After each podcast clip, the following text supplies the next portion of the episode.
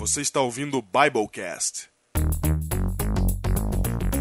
Podcast do site confissõespastorais.com.br. Eu sou o pastor Diego Barreto, associado da Igreja Adventista da Alvorada em São Paulo.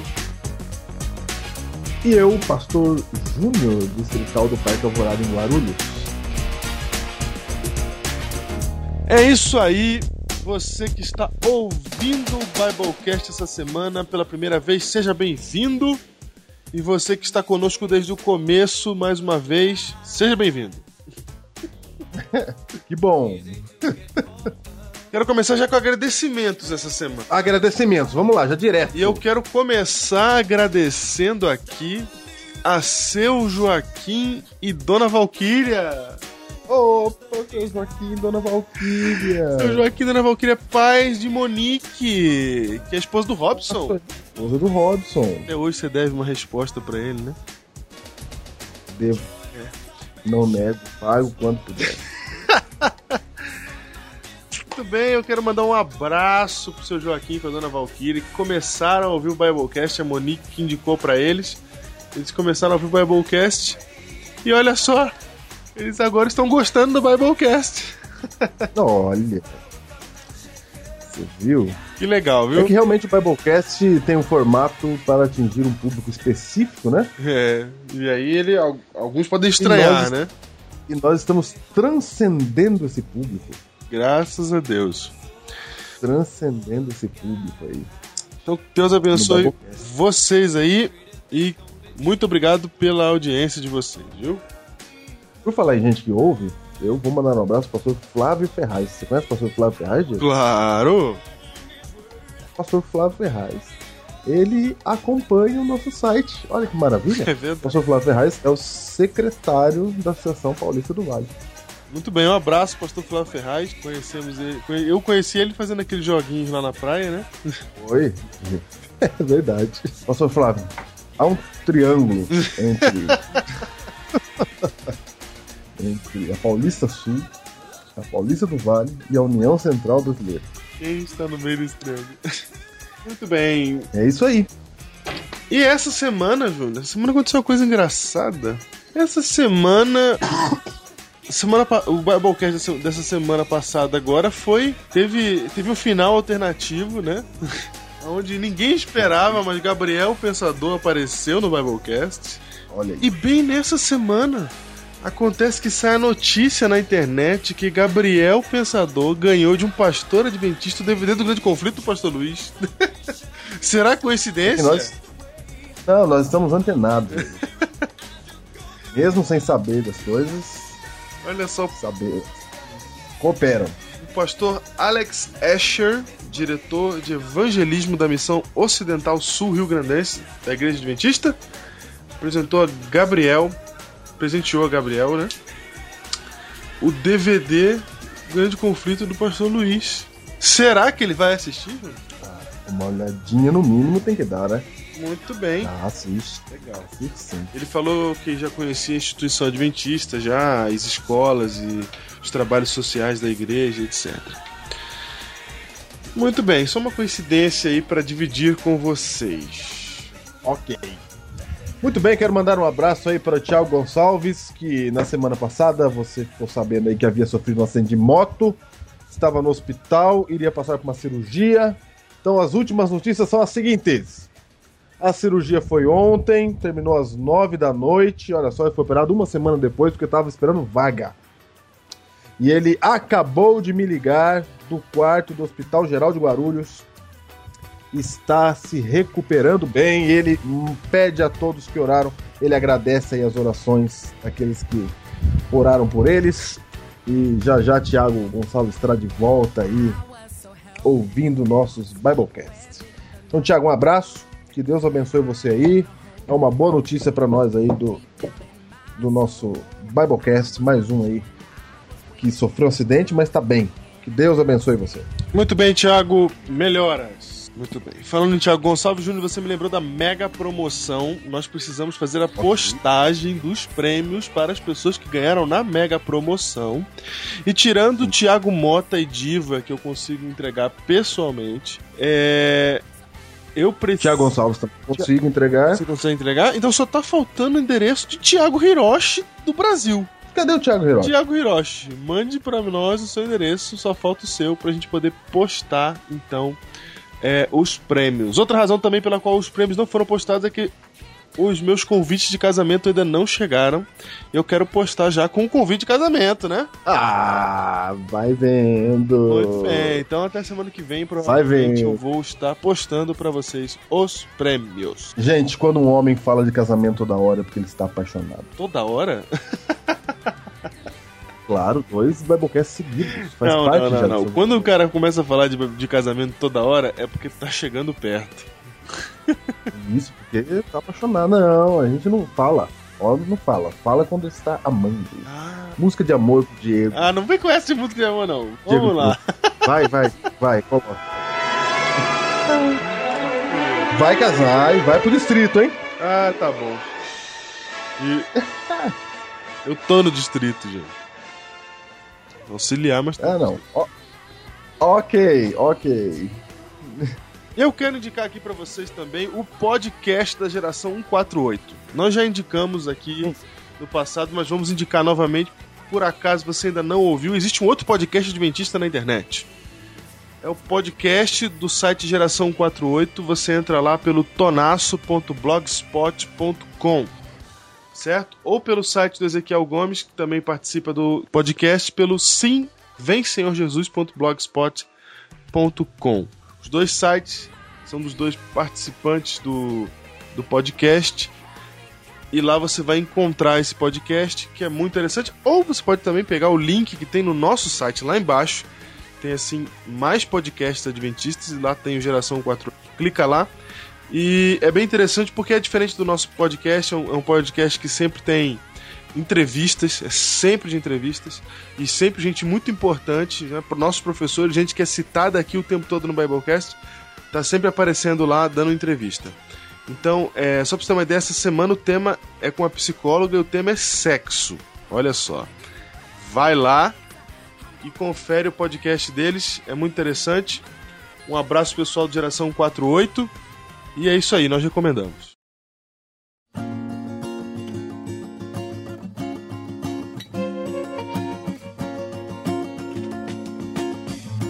Agora, Júnior, eu não quero mais ficar comemorando a cada 10 mil é, downloads, né? Porque vai ficar chato, né? Ficar toda hora comemorando isso. Então, a gente vai comemorar quando chegar a 100 mil, hein? A soberba realmente Não, não é, demora, mas chega. não é Chega, soberba. demora. Não é soberba, é porque enche o saco das pessoas, entendeu? A gente fica feliz, mas toda hora ficar falando. Então, nós chegamos aos 50 mil essa semana. E agora a gente vai comemorar quando chegar aos 100. Que pode ser Tá, daqui a pouco ou pode ser nunca. tá bom. Então vamos lá. 50 mil downloads. Você coloca o barulho que você bem entender. Ah!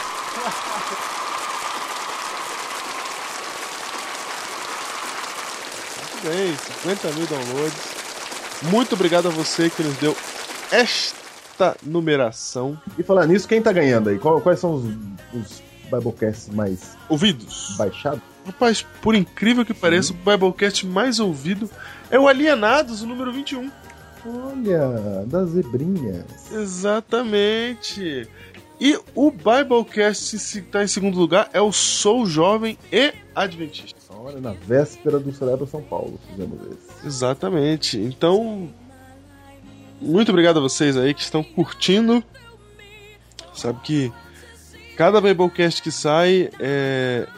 toda semana tem muita gente que ouve outros Biblecasts. Né? A gente vai vendo aqui que os downloads aumentam dos outros também. Mas o principal que sai na sexta-feira também está aumentando muito. A gente solta e ele já sai já com uma numeração alta já de, de audiência. Então obrigado, gente. Obrigado e esperamos continuar sendo relevantes para vocês, tá?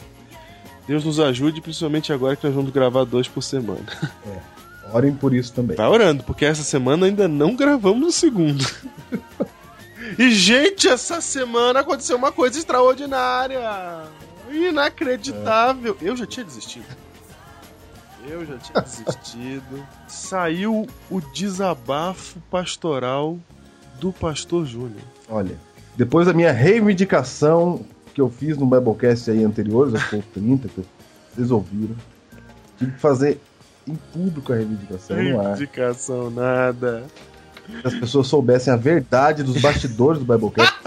Se você soubesse o que acontece nos corredores, Ô, no submundo do Biblecast. Você pode parar com essa conversa. Todo mundo sabe, tá cansado de saber que eu tô me casando, mas você não tinha ainda feito um desabafo pastoral sequer. Eu vou falar pra Mas vocês. finalmente ficou pronto e recebereis poder. que Está aí na postagem dessa semana. Desabafo pastoral do Pastor Júnior. Ok. E a indicação do livro de hoje, Júnior? O livro de hoje é o seguinte: A Arte e o Ofício da Pregação Bíblica, um manual abrangente para os comunicadores da atualidade. Quem organizou, na verdade, ele é um livro sensacional, extenso e tem vários, vários artigos sobre a arte da pregação bíblica, a arte da homilética, e os organizadores são Haddon Robson e Craig Larson da Shed Publicações. Esse é o livro que nós indicamos hoje para você. Só esse, Diego? Não, nós também vamos indicar para você esta semana um livro que não tá aqui na minha mesa mais. Como preparar e apresentar sermões Isso. de Emilson dos Reis da Casa Publicadora Brasileira. Lançado pela casa, viu? Emilson Reis, com um livro sobre como preparar e apresentar, não é só preparar, é preparar e apresentar. sim. Isso mesmo. Então, mais dois livros aí para sua biblioteca.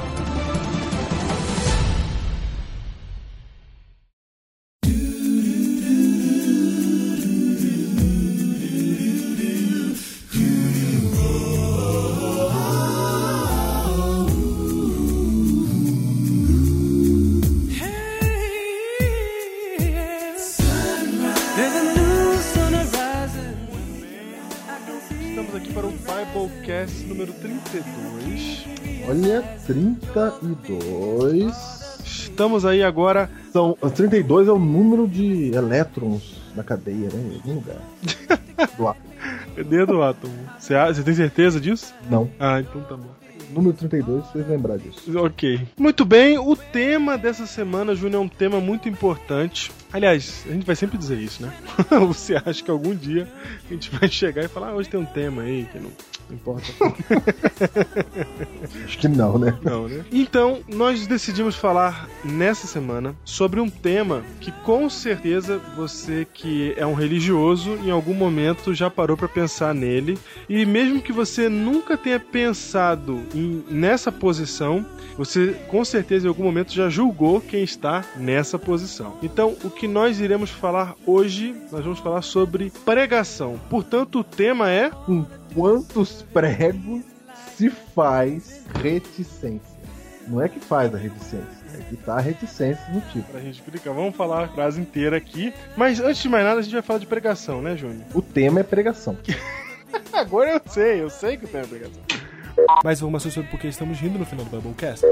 A pergunta é: quem somos nós para falar de pregação? Por acaso somos é, pregadores estimados? Será que somos Contumazes, né? famosos pregadores? Será que pregamos alguma coisa para termos a cara de pau de chegar aqui e falar, vamos falar de pregação?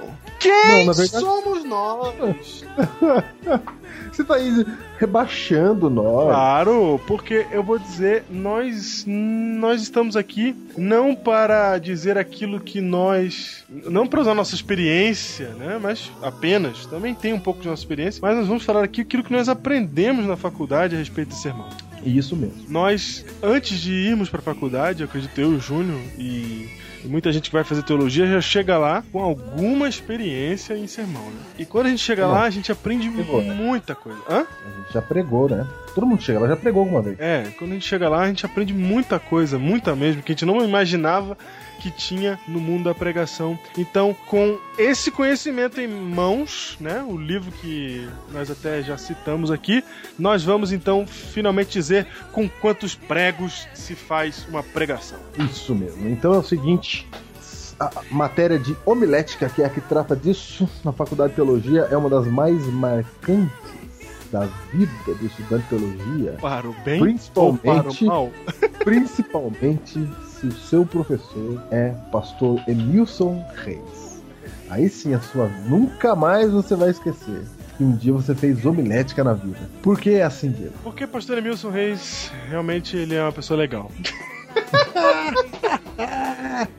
Não, é porque você você faz o, você passa pelo processo de aprender na teoria e na prática, porque existem dois momentos no curso de homilética que são marcantes, como disse o pastor Júnior. São os momentos em que você tem que pregar na frente da sala inteira e ainda tem que receber a análise do professor na frente de todo mundo. E senhor Emilson Reis não é nem um pouco complacente conosco.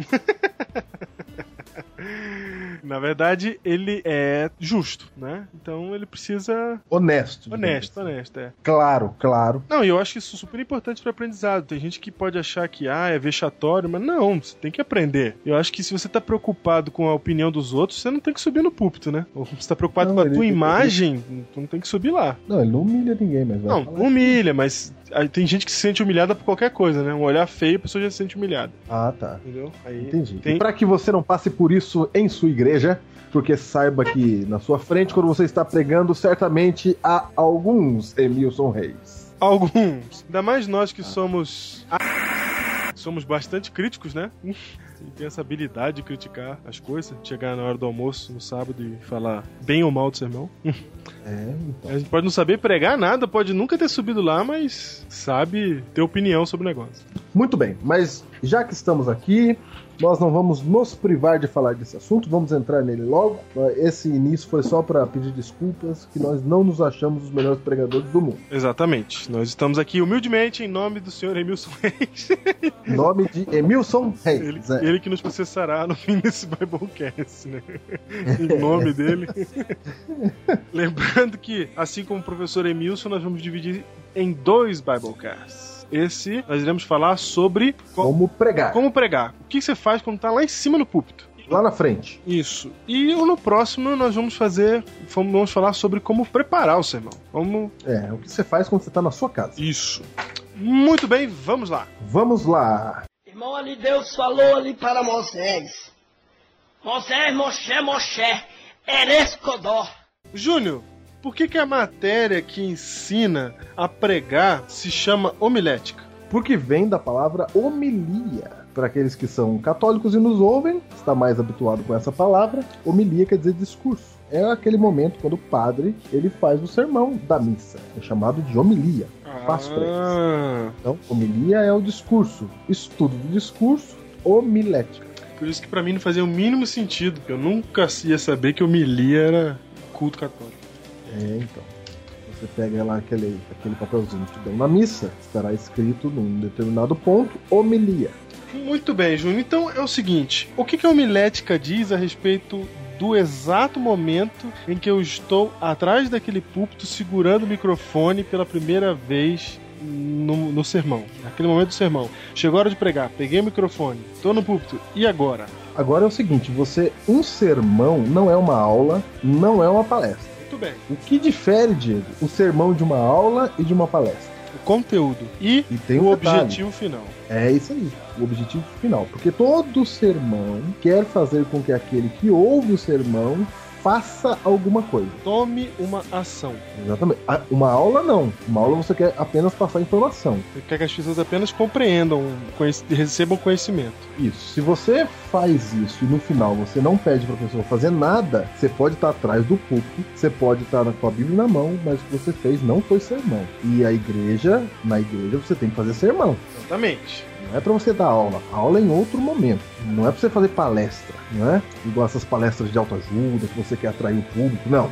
sermão é pra você, quando, quando você terminar, a pessoa que tá na sua frente, você tem que pedir pra ela fazer alguma coisa. Esse é o ponto. Então, quando você sobe ali no púlpito, você tem que ter claro na sua mente o que, que você quer que, que as pessoas façam quando você terminar de falar. E aí, o sermão consiste nos argumentos que vão levar as pessoas a fazerem aquilo que você está pregando. Então, quando você está ali na frente, você tem que pegar. As pessoas estão ali na sua frente e você vai ter que falar agora de modo que elas façam alguma coisa no final. E lembrando que num sermão você não fala as suas próprias palavras. Você tem que falar o que está na Bíblia, que é uma diferença, né? Você não coloca as suas ideias. Uhum. Você transmite a ideia bíblica para que as pessoas façam aquilo que você acha que tem que ser feito no final do seu sermão. Isso tudo é muito importante estar na sua cabeça para que você esteja orien- bem orientado. Porque se na sua cabeça tiver a ideia errada a respeito do que vai acontecer ali, você muito provavelmente não será usado pelo Espírito Santo. Na verdade, o Espírito Santo vai falar com as pessoas porque ele é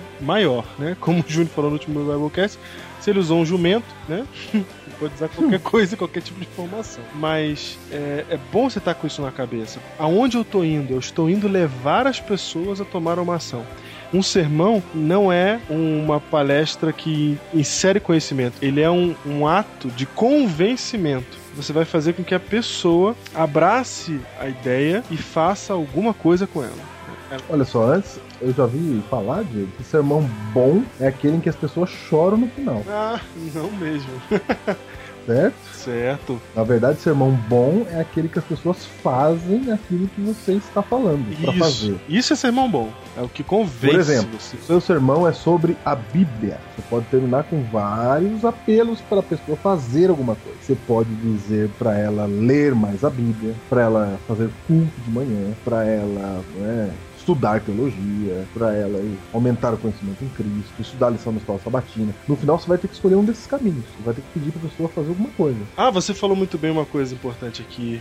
Não adianta tirar para todos os lados. É um caminho. É uma ação que você vai fazer ela fazer. Talvez até uma que se ramifique para mais, mas é um caminho. Tem gente que vai pregar e conta toda a história da redenção. Sim, vai fazendo apelos durante o sermão. E vai fazendo vários apelos. Aí uma hora ele tá falando assim: olha, você precisa dar tempo pro Senhor.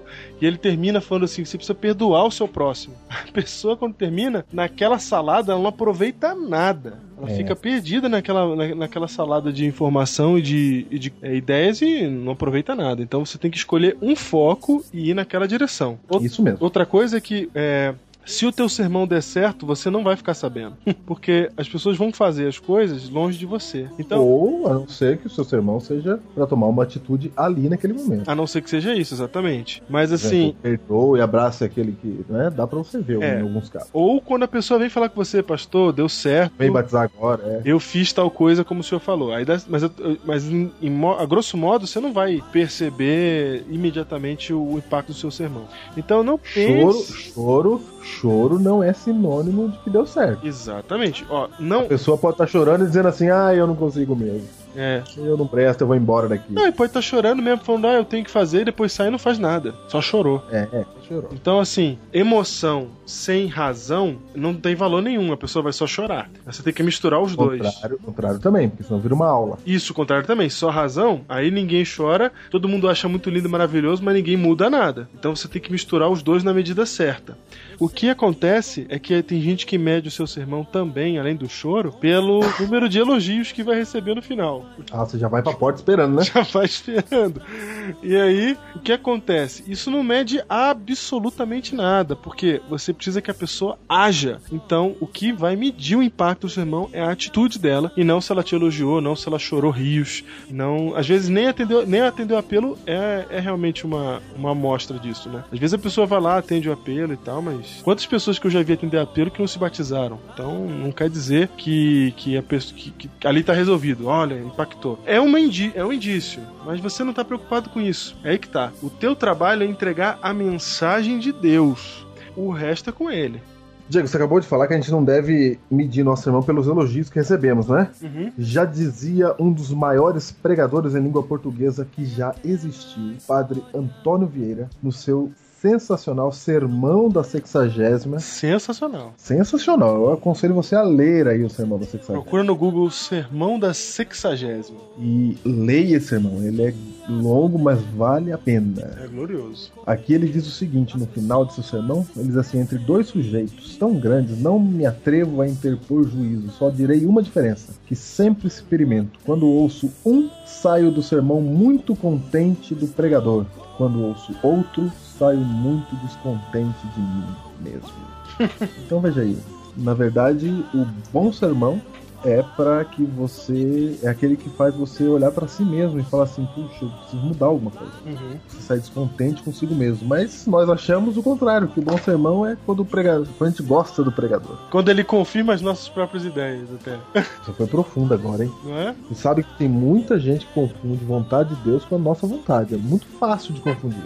Por exemplo, se um pregador fala aquilo que você acha certo, você diz que ele é um bom pregador. Uhum. Se ele fala algo que você não acha tão certo assim, não é bom pregador. Aí, aí a base é você, né? O ouvinte. E o ouvinte não deve ser a base, deve ser a Bíblia, a palavra de Deus e Cristo. Por exemplo, se nós fizermos um sermão de que Cristo salva, que Cristo perdoa, esses sermões, por incrível que pareça, eles não são bem aceitos. Se você falar que todo mundo está à beira do precipício da morte, porque Deus condena você, é, você receberá no final certamente elogios, porque você foi firme, porque você foi inspirado por Deus. Ainda digo mais, se você dá é, ênfase a julgamento de pessoas e de pecados, aí eles amam ainda mais. Você fala assim, porque nessa igreja tá errado, tá cada vez pior. Quanto mais o tempo passa, pior fica. Os irmãos fazem isso, aí começa a falar pecado. Os irmãos fazem aquilo. Sim. Aí o povo adora, porque vai falando a lista de pecado e ele vai anotando, ele vai fazendo um cheque assim toda vez que você fala de algum pecado que ele tá acusando algum irmão dele. É,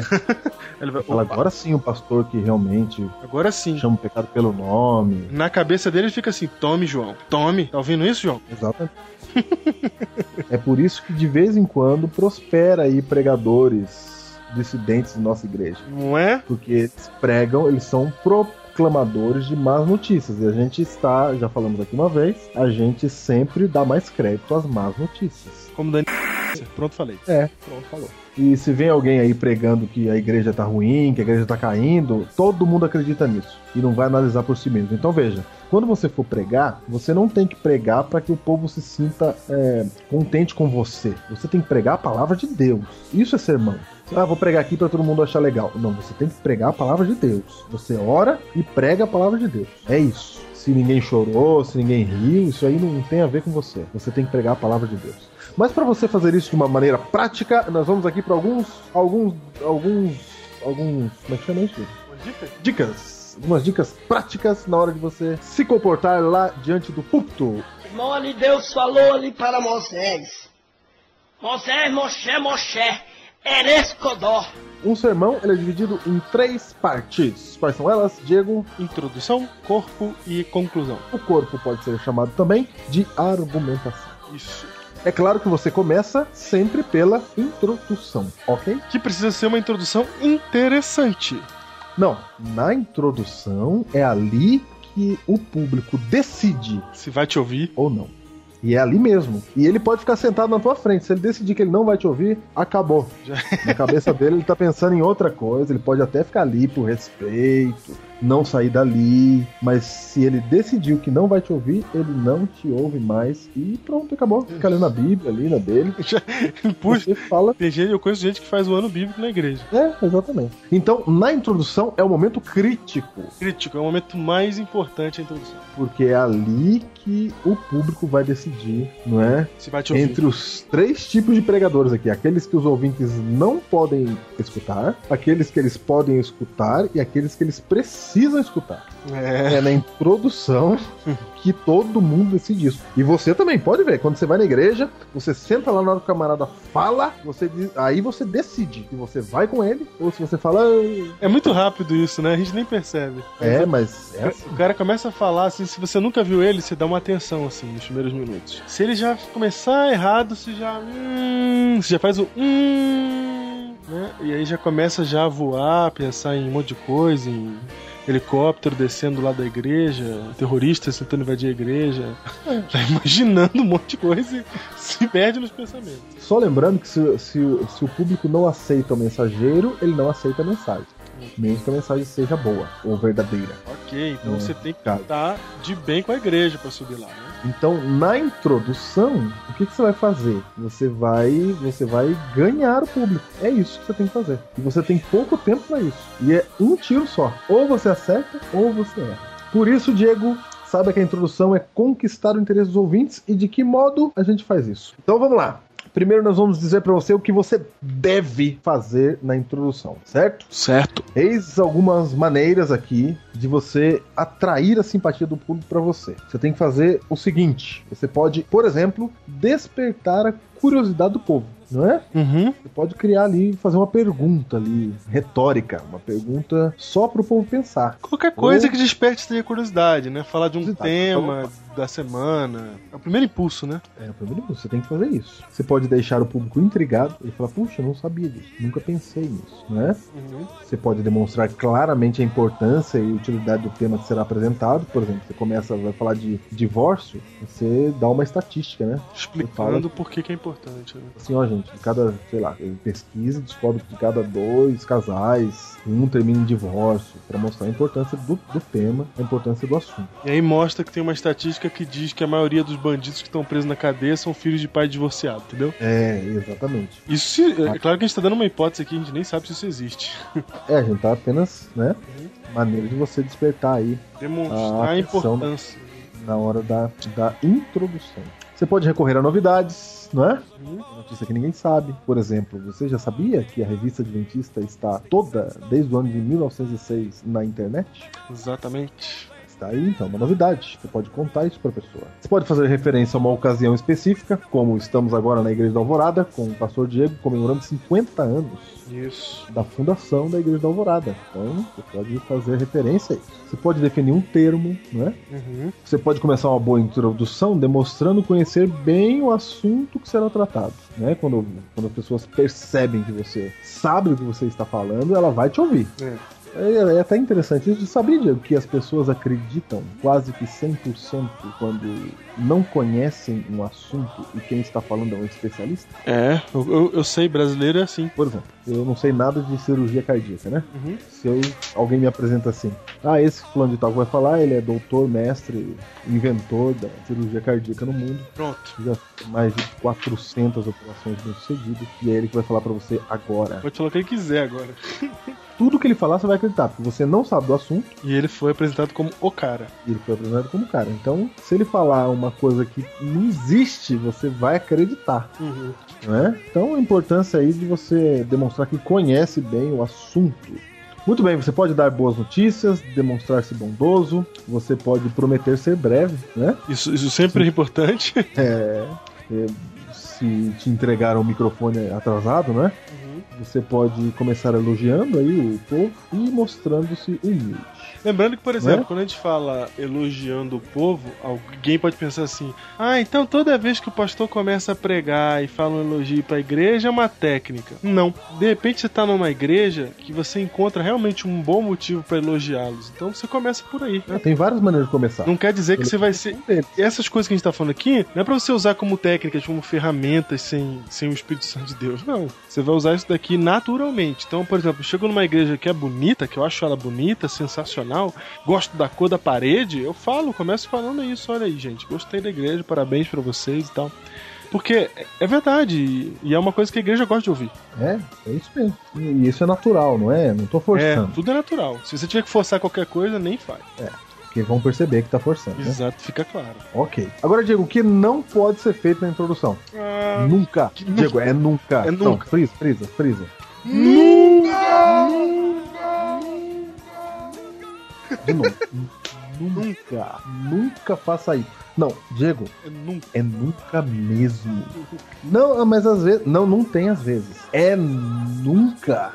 Nunca faça o que a gente vai falar agora na introdução. Porque se você fizer, acabou. Já era. é três minutos pra ter, você ver gente roncando. Acabou, é. Então nunca, nunca faça o que, Diego? Nunca comece pedindo desculpa por qualquer coisa. Tipo, Opa. Olha, irmãos, me chamaram pra pregar hoje à tarde. Ligaram pra mim hoje à tarde pra eu pregar, então os, os irmãos perdoam aí qualquer coisa, né? Já vem nesse clima. Ou então. Ô, vocês me desculpa aí que minha garganta não tá boa. Isso, fiquei doente essa semana, irmãos. Então, olha, qualquer coisa aí. Não pude preparar o sermão. Deus me livre. Não mude. Não. Se você falar. Na verdade, essas- quando você faz isso, você quer adquirir a simpatia do povo, né? E você quer ser sincero. Não, você. Não. Por exemplo, você saiu da sua casa, você foi, andou longe, sei lá o que você fez pra chegar na igreja. Aí sobe o cidadão lá e fala que não se preparou. Você fala, para. Não sei o que eu tô fazendo aqui. E assim, a- às vezes a pessoa quer dar desculpa, né? Porque vai- ele sabe que o sermão dele tá medíocre, e aí ele quer botar culpa em alguém. Então ele fala assim: ó, me chamaram ontem à noite só, então, irmãos. É. Né? Então, Não, é só esse o efeito que causa. entendeu? Que o sermão não vai ser bom. Todo mundo entende que não vai ser bom. E não vai ser bom. As pessoas ficam esperando você falhar a partir desse momento. É. Elas ficam olhando, ó, uma hora ele vai, vai vacilar, porque ele não tá preparado, não tá bem. Quer ver, ó? A gente vai falando aqui, eu quero que você lembre de um pregador que você gosta. Pensa um pregador que você gosta aí. Sei lá, Luiz Gonçalves, Bulhon. E lembra se eles já começaram falando, ó, gente, puxa, pensa aí. Hoje, com o dor de cabeça. É, não, não tô bem hoje. Pensa se eles já começaram um sermão assim. Então vai vendo. É, Diego, é nunca faça isso. Nunca. Mas e se me deram de última hora mesmo? Você engole, vai lá e faz o teu melhor. É, porque se você avisar que deram de última hora, não, não vai mudar, só vai piorar. Vai, exatamente. Então já que você tá ali, fala. Fala logo. vai embora, fala, não vai mudar nada, só vai piorar se você pedir desculpa. Então, gente, nunca Nunca. peça desculpas numa introdução de sermão. O que mais? Você não pode começar um sermão também com palavras evasivas, vazias, tipo. Então. É. é e se é longo? É. Bem, É, bom. ah, isso demonstra que você não sabe o que tá falando, né? Exatamente, você não pode começar assim. Você também não pode começar afirmando uma posição num assunto polêmico, porque tem parte do auditório que você vai perder na hora. Pá! Na hora. Na hora. Na hora. Então, por exemplo, você vai tratar de um assunto polêmico, vamos supor aqui, que é música na igreja. E você abre o sermão dizendo assim: irmãos, todo mundo Eu sabe que é que assim. bateria do diabo. Acabou. Acabou. Acabou. Todos os irmãos que crê que bateria do diabo vai ouvir o seu sermão rindo, lindo e maravilhoso, não vão mudar nada, seu sermão não prestou pra nada.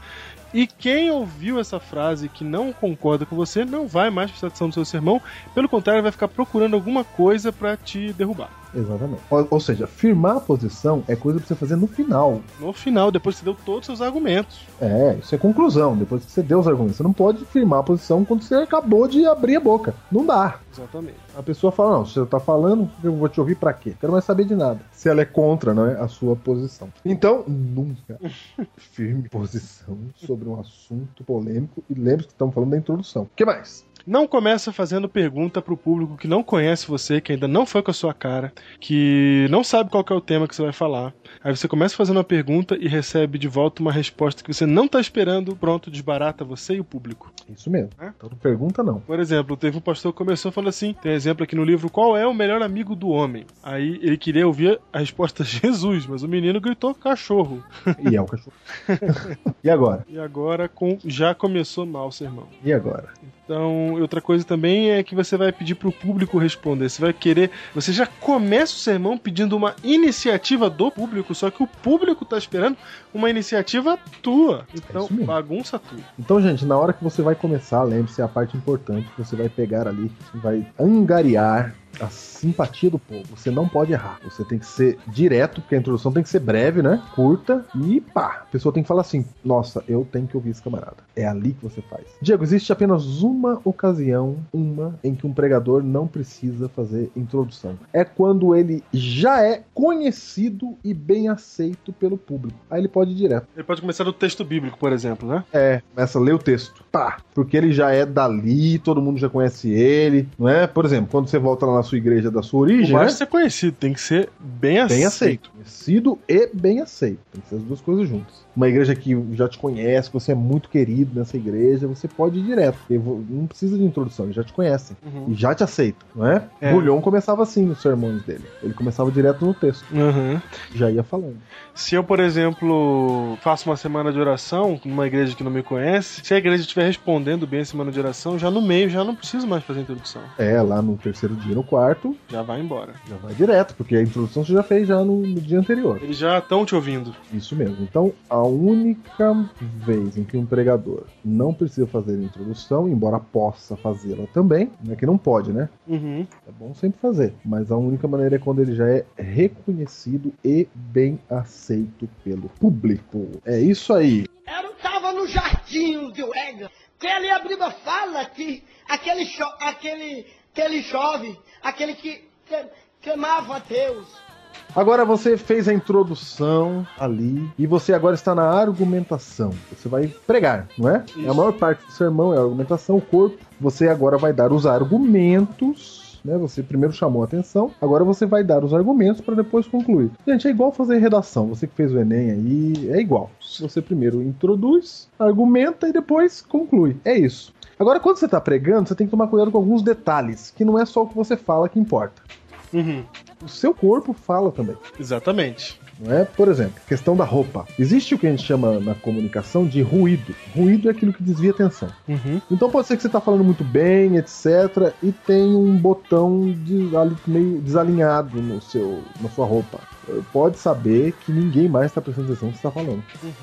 Outro só olha pro botão. Ou se for uma gravata muito chamativa, do Pato Donald, É. não pode para Ou uma camisa vermelha, vermelha. Ou uma camisa- laranja, abóbora, Não dá, não azul, azul aquele azul gritante, né? sei, não, não dá. Você tem que cuidar com isso, porque desvia a atenção. Mulher também, não é? Opa. Se tiver com, sei lá, qual que é a mulher, qual que é o problema? É a mesma coisa, né? Qualquer coisa que chame mais atenção. Se tiver com um prendedor do cabelo muito brilhante, alguma coisa assim, o povo para de ouvir o que você está falando e, e, e presta atenção nesse detalhe. Então você tem que cuidar com a roupa e não só com a roupa, você tem que cuidar com a sua, com a sua posição, por exemplo, com gestos, não é? Certo, exatamente. O jeito que você, que você se move. O jeito que você se move. Por exemplo, se você vai falar que Jesus subiu ao céu, você tem que apontar para onde? Pra cima, Pra cima. Se você disser que alguém caiu no abismo, você tem que apontar pra onde? pra baixo. Parece fácil, mas a gente não faz isso. Não, porque quando a gente fez o curso de teologia, o professor pedia pra gente fazer isso, a gente penava pra fazer. Tem que É, treinar. porque geralmente tem que treinar, porque a nossa mão faz sempre a mesma coisa, sempre o mesmo gesto. É, a gente tem, cada um de nós tem manias, né? Por exemplo, a do Júnior,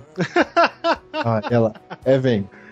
Cada um de nós tem manias. Então, às vezes você tem a mania de pregar apontando o dedo pras pessoas, sabe? Dando tiro de revólver. Pá, É. pá, apontando, apontando, apontando, apontando. É uma mania, porque você não sabe o que vai fazer com a mão. Tem gente que põe a mão no bolso, porque não sabe o que vai fazer com a mão. E tem. Mão no bolso é nunca também, hein? Nunca, mão no bolso é, nunca. nunca.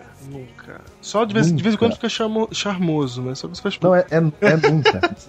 Como diz Homer Simpson, os bolsos carregam confiança. Então quando você tá com vergonha, você põe a mão no bolso. É. pra ficar confiante. Mão no bolso é nunca, viu, gente? Nunca. Nunca. E aí você não sabe o que fazer com a mão, você, vai, você fica mexendo às vezes a mão assim, a palma da mão pra cima, assim, mexendo como se estivesse, sabe, segurando uma coisa pesada. Você fica assim, você fica sem jeito, essa é a verdade. E aí você faz o movimento que te achar melhor. Se você não tá treinado, você vai fazer os movimentos errados, isso causa ruído. Eu tava assistindo um pregador americano na internet semana passada, muito famoso, de uma igreja muito famosa.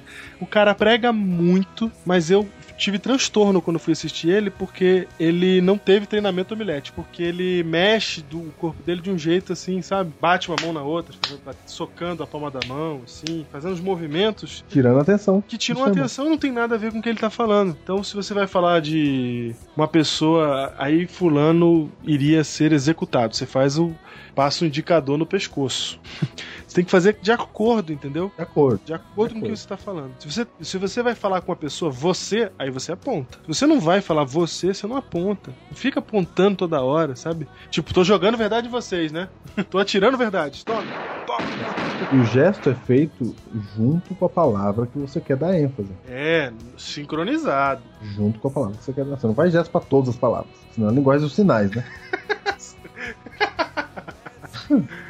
Ai, nem, Essa nem é isso, nem linguagem de sinais é, é mímica mesmo, sei lá. É. É, é, é imaginação. Isso, não pode ser assim. Então, lembre-se que o seu corpo fala, viu? Fala até mais do que aquilo que você está falando. Então, se o cabelo estiver ali desarrumado, se você não fez a barba, é isso que as pessoas vão lembrar. Ah, falando de roupa, lembrei de um detalhe aqui. É, geralmente, quando você prega a primeira vez em um lugar, é bom que você esteja de roupa escura. Olha, isso daí eu não sabia. É da ideia de seriedade. Olha só. Pra quem nunca te viu. É mesmo? Terno claro ou mulher, né? O taillé claro, só quando já te conhece. Ah, por isso que não gostaram de mim naquela igreja lá? Ah, Pode ser. tô brincando. Eu normalmente uso terno escuro mesmo, eu não sabia dessa. É interessante, é verdade. Escuro dá a ideia mais de. E a primeira impressão é importante, né? É melhor você começar com a impressão de sério do que com a impressão de, de bobo alegre. É, porque o, o terno claro, o terno claro dá a ideia de uma pessoa mais coloquial, mais. Não é? Aham. Como estamos na igreja, pode ser que não seja isso que você queira, a impressão que você queira dar. A não sei que você tá falando por outros auditórios e outros públicos. A gente tá falando de pregação em igreja só aqui, né? Só pra lembrar. É, na verdade, se você parar pra analisar, o que o bom senso vale a pena pra, em qualquer circunstância, né? Você tá no acampamento, falar- não precisa chegar lá de terno é. preto. Isso. Se for falar pra um grupo estudante de comunicação, entendeu? É. Mas aqui a gente tá falando de igreja, igreja. Igreja, sábado de manhã, por exemplo. E olha que de manhã deveria ser uma coisa mais clara, né? Exatamente. Mas usa o preto quando você ainda não é conhecido. Será melhor. E tem também o olhar, sabia? O olhar. O olhar é muito importante. E é difícil, sabia? O olhar? Pra quem É tá difícil. começando. Onde você olha? Se você olhar pra uma pessoa só, ele vai achar que você tá falando só com ele. É. Se você, ah, se você, não, pre- se você não prestar atenção, você olha só por um lado do auditório. O grupo que tá do outro lado, ele começa a desviar a atenção porque parece que você não tá falando com ele. É verdade. Então como é que faz? Como é que faz? Se for uma igreja muito grande, por exemplo, a igreja da Alvorada, do pastor Diego, como é que faz? ah, do a pastor dica- Despenha. Também. A dica é você dividir em setores a igreja, em setores. Você divide em quatro setores e aí você olha como se fosse em caracol, vai girando o olho nesses setores. Mas não vai ficar Quando que nem um olhar- maluquinho girando o seu. Não, é lento, é lento. Não é o olho dançando cirandinha, é lento. dançando cirandinha. Porque quando você olhar para um, um quadrado imaginário lá do fundo, todas as pessoas que estão lá no fundo sentem a impressão que você está olhando para ele. Quando você fizer isso aqui na frente, todas as pessoas vão achar que você está olhando para ele também. Então você tem que realmente cuidar com esse ponto também na hora de pregar, né? na hora da argumentação. Outra coisa importante, Júnior, que eu aprendi na faculdade, eu nunca me esqueci, é que o pastor falou o seguinte: quanto mais você olha para as pessoas, mais elas vão olhar para você. E no sermão você precisa que as pessoas estejam atentas em você. Então, quanto mais você consegue olhar para as pessoas, mais certeza você vai ter que elas vão estar te olhando. Mais elas vão estar realmente te olhando, mais você vai prender a atenção dela. Então, assim, eu não tenho nenhuma técnica dessa de quadrado, mágico, nada. Ai, Deus. Também que foi o Emilson que falou isso, não fui eu. Não, eu, eu não tenho porque. simplesmente não tenho, né? Nada contra. Eu, eu vou olhando mesmo para as pessoas. Eu, eu, imagi- eu tô olhando ali para aquele público todo e eu tenho que olhar para todo mundo. Então eu vou olhando na medida que vai. É só lembra disso. Você tem que olhar para É. pra, pra todo mundo. E, e no começo é difícil, né, Júnior? Que você fica com vergonha no começo, aí você não quer olhar, você quer ficar olhando pro papel, né? Tem gente que mete o olho no papel ali e pronto. Bora, é. Vai embora. Não levanta nem a cabeça. Não, você precisa olhar para as pessoas.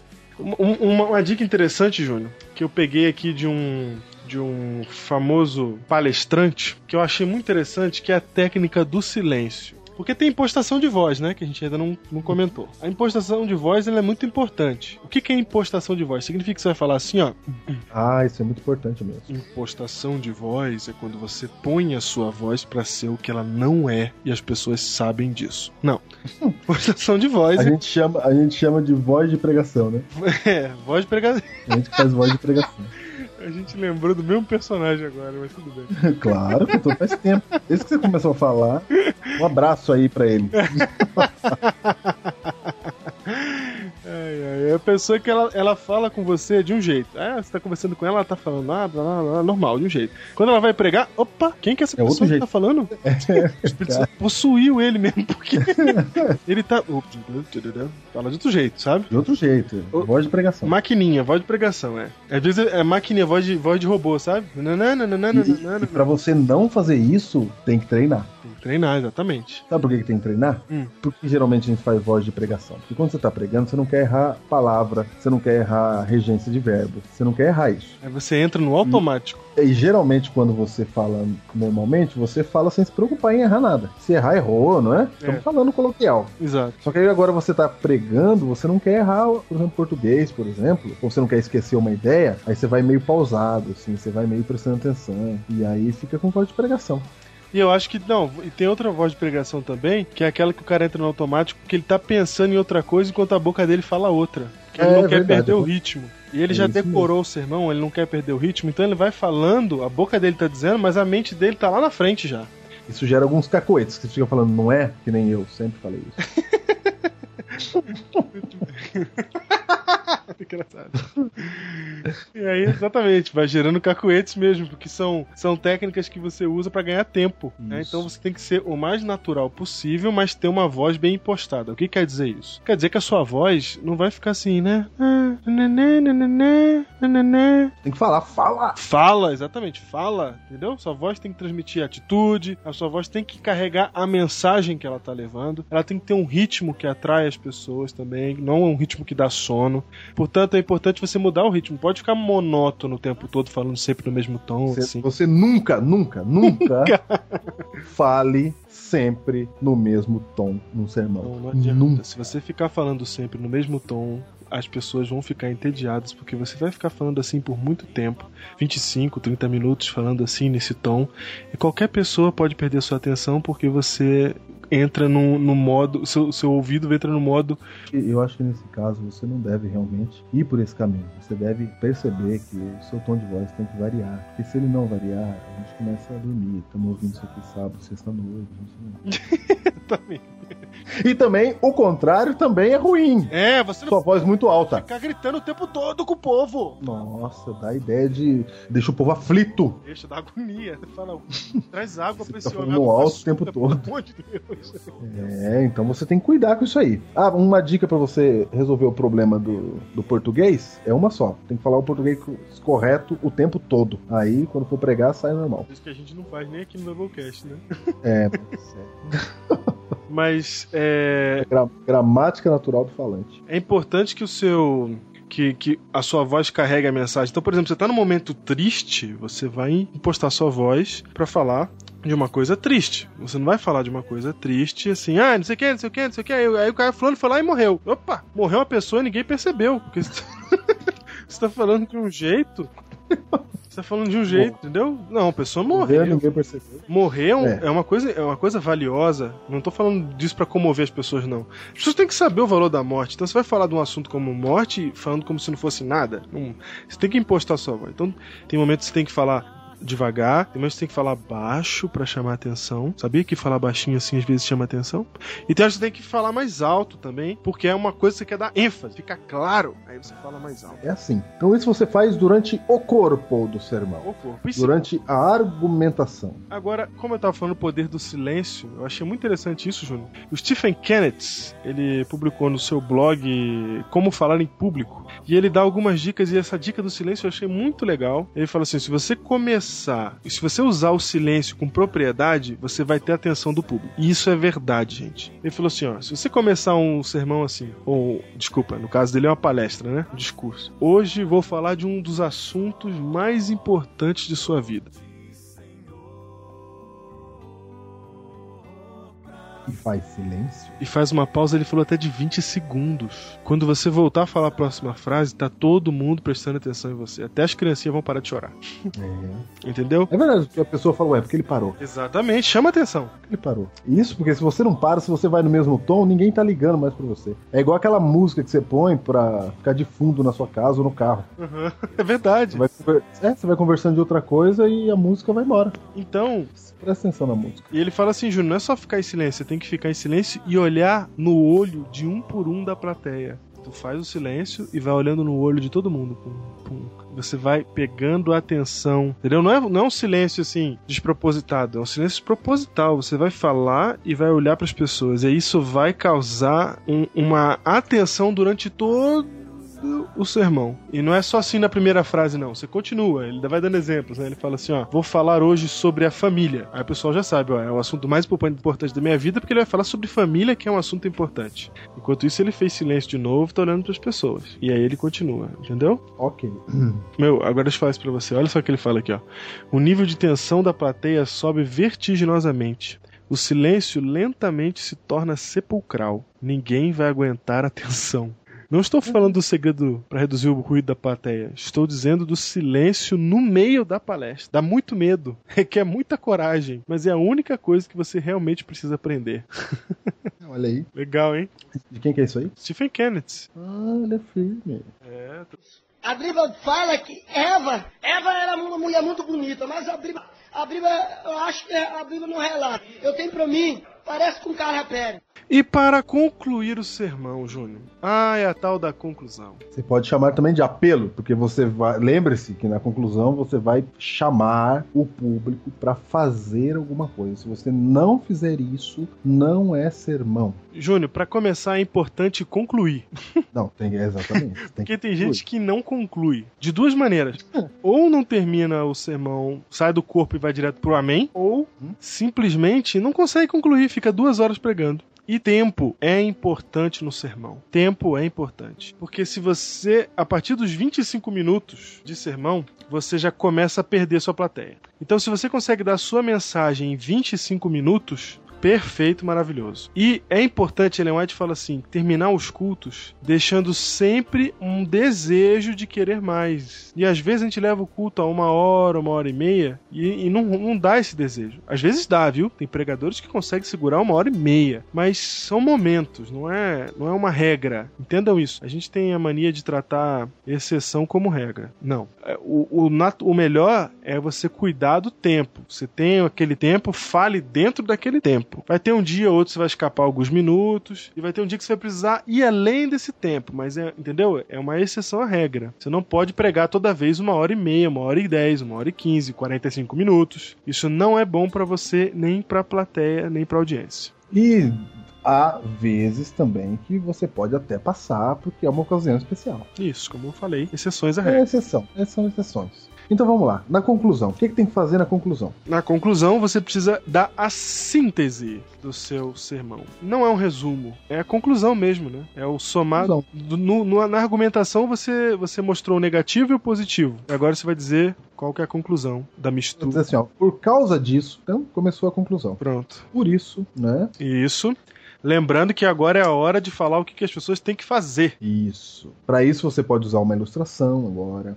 Isso. Na verdade, a ilustração você pode usar em qualquer momento, na introdução, no corpo, na conclusão. A ilustração é muito importante. velho. E é muito importante. Mas isso aí tá na preparação. É, semana que vem a gente fala. É, mas na hora de contar uma história, é importante que você conte a história. Não leia a história. Esteja familiarizado com a história e conte ela. Seja um contador de histórias. Porque se você só relatar, sabe, que nem uma testemunha no, no tribunal, não vai tocar ninguém. E o objetivo da ilustração é mostrar a verdade teórica na prática. E para que a gente faz isso? Para que a vontade das pessoas seja alcançada. Então, se você conta uma história sem contar realmente, né, relatando, aí o fulano foi lá e foi e falou assim para mim: Ah, é, é, entendeu? Fica ruim. Entende? Fica ruim.